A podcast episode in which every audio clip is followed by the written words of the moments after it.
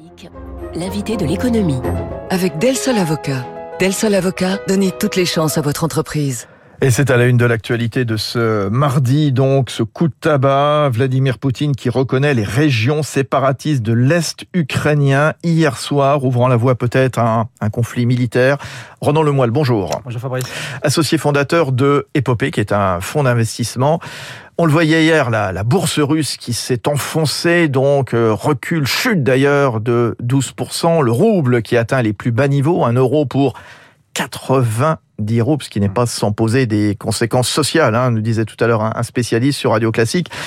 Vous, vous êtes spécialiste du secteur bancaire, vous-même euh, banquier, ancien banquier. Le système financier russe, est-ce qu'il est solide? Oui, Fabrice, le système bancaire russe, il est, il est, solide. Il a connu des années difficiles, notamment en 2014, quand il y a eu pas mal de sanctions qui ont empêché les banques russes d'accéder au marché de capitaux européens. Donc c'est après la Crimée, compliqué. Bien sûr, ouais. 2018, pas mal d'assainissement qui a été fait également par la, la Banque centrale russe, parce qu'il y a eu pas mal de pardonnez-moi l'expression, de trou dans la raquette, comme on dit en termes de couverture des risques côté bancaire. Donc il y a eu beaucoup de travail de fait. Et depuis, le système bancaire, il est relativement solide. Ouais. Les, les, banques ont même des résultats assez euh, conséquents. Sberbank, qui est une des plus grosses, si ce n'est la plus grosse banque européenne en termes de capi, euh, avait fait des résultats de l'ordre de 5 milliards euh, d'euros. Ce qu'il faut dire, c'est que voilà, le, les agences de notation, de façon générale sur le, le pays, hein, donc oui. évidemment avant le, le, coup de tabac d'hier, hein, euh, justement, euh, explique, montre un rating assez stable hein, pour, pour la Russie, la Banque centrale russe qui est l'une des plus rigoureuses du monde. C'est ça aussi qu'il faut souligner. C'est une des plus voilà. rigoureuses du monde. Il y a la rentabilité, la profitabilité, parce que c'est comme ça qu'on peut voir si les Bien banques sûr. sont solides ou pas au final. Elle est relativement bonne des, des banques russes. Hein. Il, y a, y a, une concentration assez forte, parce que 80% des résultats des banques russes est concentré entre les 10 premières, grosso modo.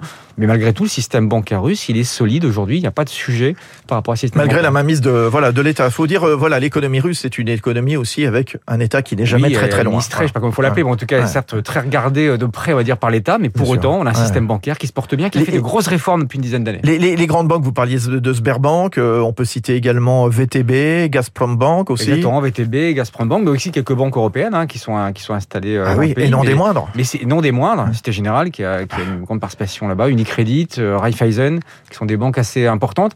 Raiffeisen, c'est une Autrichienne hein, de mémoire. Exactement. Unicredit, bien sûr, qui, italien. Qui ont une exposition hein. d'ailleurs au pays assez importante, puisque Raiffeisen fait 30% de ses revenus pratiquement en Russie. De toute façon, quand on va en Europe de l'Est, quand on va en Russie, quand on va en Ukraine, on ouais. voit le logo, c'est jaune et bleu de Raiffeisen un petit peu partout. Hein, voilà, pas, par contre, ça, c'est pas sans poser problème, pour y revenir peut-être, puisque Unicredit ou SG ont des expositions beaucoup plus Alors oui, c'est, ça, parce que Société Générale, euh, qui est le, le, premier groupe bancaire international auprès des particuliers russes, euh, là-bas, donc euh, c'est historique, l'implantation ouais. de la SocGen là-bas, je pense que ça doit remonter à peu près une centaine d'années. S'il y avait un conflit militaire, s'il y avait des sanctions, s'il y avait bon toutes sortes d'actions, ce serait quoi la principale menace sur ces banques internationales? Bah, le vrai risque pour ces banques internationales, pour une banque en général, c'est de pas pouvoir faire circuler les capitaux. Une banque, elle est là notamment pour faire circuler des capitaux entre ses clients, entre, entre les marchés financiers et elle-même. Donc le vrai sujet, c'est de faire couper de l'accès au marché de capitaux et de se faire couper de l'accès au système interbancaire. Ouais. C'est ça le vrai risque. C'est ce qu'on a notamment mis en évidence quand on parle de SWIFT, qui est ce fameux réseau international d'échange. C'est un peu la messagerie interbancaire. Voilà. voilà bon, 200 pays, ouais. 200 pays concernés, 11 000 établissements. Donc c'est ça. Ça, c'est un vrai, c'est le risque majeur de ne pas pouvoir échanger entre elles.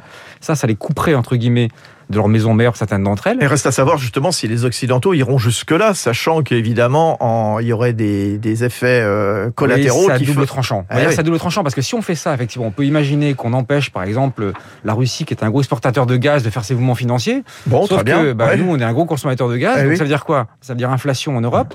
Ça veut dire également la Russie a commencé à s'immuniser tout doucement en exportant davantage en Brésil, en Inde et en Chine.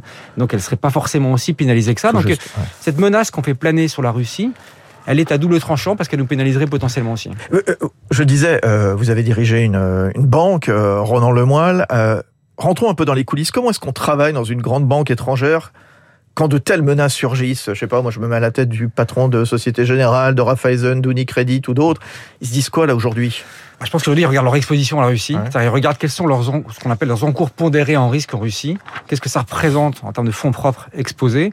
Et quel serait le risque le risque sur leurs fonds propres et donc leur ratio de solvabilité si jamais il y avait une catastrophe majeure en Russie. C'est ça qu'ils regardent aujourd'hui parce que pour eux, si on imagine une capacité à travailler, entre guillemets, à faire circuler les flux, il y a donc un risque de voir le pays euh, connaître, un, en tout cas d'un point de vue financier, un marasme, et donc d'avoir des expositions au risque qui se dégradent, un coût de solvabilité, une dégradation de leur ratio et un risque pour les banques européennes qui sont là-bas de voir la BCE leur demander des comptes. C'est ça le sujet. Mais alors donc, réelle menace, euh, par exemple, ou pas? Aujourd'hui, objectivement, quand on regarde Raiffeisen, 30% d'exposition, le, risque, il est réel. Quand on regarde la Cité Générale, par exemple, on parle de 3% à peine de ses fonds propres, je crois, de mémoire. C'est pas énorme. C'est un sujet, mais c'est pas énorme. Euh, la, chute de la bourse, je, le disais, bourse euh, moscovite, 12% euh, hier, avant l'intervention du, du, président mm. Poutine, donc à la télévision, bien sûr, parce que s'entend évidemment toutes les, le changement de ton. C'est quoi la bourse de Moscou? Qu'est-ce qu'on trouve euh, à la bourse de Moscou? On trouve beaucoup, de valeurs, euh, beaucoup de valeurs agroalimentaires. c'est très exposé à l'agroalimentaire. C'est l'indice euh, majeur moscovite. C'est un indice qui pèse à peu près un quart du CAC 40, pour faire simple. Donc c'est pas c'est pas énorme. LVMH par exemple pèse pratiquement 60% de ah le, indice moscovite. Et puis si on regarde la plus grosse valeur techno qu'on y trouve, c'est quelque chose qui pèse à peine un centième, je crois, de, de ce que pèse Google. Donc c'est certes un marché financier qui compte, mais c'est pas un marché, c'est pas des marchés financiers qui sont les, plus importants euh, d'Europe ou du monde. Euh, on, en parlait là euh, il y a quelques instants. Dans le mois, les Occidentaux préparent des, sanctions un petit peu mm. partout dans toutes les capitales. Hein, ce matin, à Londres, à Bruxelles, à Washington, évidemment, cet après-midi, compte tenu du décalage. Pour l'instant, les premières sanctions visent les régions séparatistes.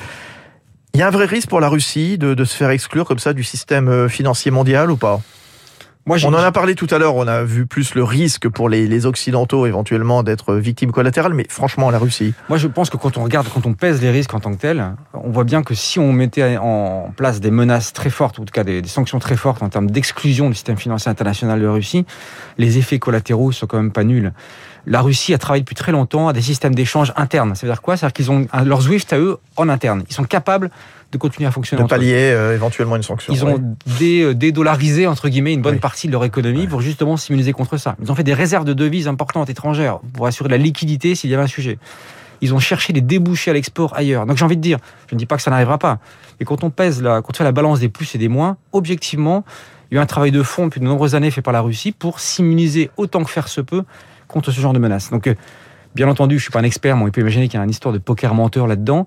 Et froidement, quand on regarde les choses, il faut bien regarder qui est le plus perdant dans l'affaire. Euh, un mot aussi, parce que vous, Ronan Lemoyle, vous accompagnez donc des, entreprises, entreprises régionales au travers du fonds que vous avez créé donc euh, l'an dernier, le fonds Épopée. Crise ou pas, est-ce que vous recommandiez, est-ce que vous recommanderiez dans le futur la Russie à ces entreprises qui veulent euh, exporter? Vous êtes très présent, vous, par exemple, dans l'ouest de la France. Hein. il, y a, un gros paradoxe, c'est que la Russie a, d'abord travaillé beaucoup avec la France. La France, je crois, le cinquième, euh, cinquième acteur étranger travaillant en Russie. Je crois que c'est un des acteurs qui, quand il s'installe, crée le plus d'emplois nets là-bas. Donc c'est ce paradoxe-là. Le deuxième paradoxe, c'est les secteurs dans lesquels on est assez fort en France. On parle de l'agroalimentaire, tout ce qui est machine, on parle de la santé, l'innovation qui est un secteur porteur la transition vers la décarbonation, ça peut être paradoxal, mais il y a des gros sujets là-bas. Air Liquide travaille pas mal d'ailleurs avec la Russie. Donc il y a beaucoup de potentiel. Et en même temps, quand on regarde les choses d'un point de vue pratico-pratique, travailler en Russie aujourd'hui dans le contexte qu'on évoque, c'est une des complexités très très fortes en termes de ce qu'on appelle la compliance, la capacité à faire circuler ces capitaux. C'est également une dépendance assez forte à des menaces comme celles qu'on évoque aujourd'hui, qui ne sont pas des menaces business, donc qui sont des menaces qui, dépassent. Donc en fait, quand on regarde froidement les choses, nous, ce qu'on se dit, c'est que oui, il y a un potentiel important du pays, mais les aléas non économiques qui tournent autour de la Russie font que c'est pas forcément vers ce vers quoi on se jetterait au premier quand on va ici dans une entreprise. Et, le climat, des, et le climat des affaires là-bas, quel est-il euh, justement? Bah, Moi je comprends. J'ai quelques, quelques amis qui sont installés là-bas entrepreneurs. Je comprends que le climat ça marche plutôt bien. Notamment les Français ont des, bonnes réussites en, Russie. Mais dès qu'on parle d'une entreprise française qui s'installerait il y a une succursale, une filiale en Russie, et qui aurait donc des interdépendances en termes de circulation de capitaux entre les deux pôles, là on commence à rentrer dans une autre forme de complexité. Une entreprise qui s'installe là-bas en toute indépendance, on va dire, vis-à-vis de sa, sa son, sont des points de départ. La France, en l'occurrence, pourquoi pas Mais dès qu'elle a l'indépendance, c'est très compliqué. Très intéressant. Merci d'être venu ce matin sur euh, Radio Classique. Ronan Lemoyle, associé fondateur de Épopée. Il est 7h23. Vous restez avec nous. Les conséquences sur la campagne de ce regain de tension hier soir à l'est de l'Ukraine. On va voir ça dans le fait politique avec Marcelo Weisfred du Parisien aujourd'hui en France.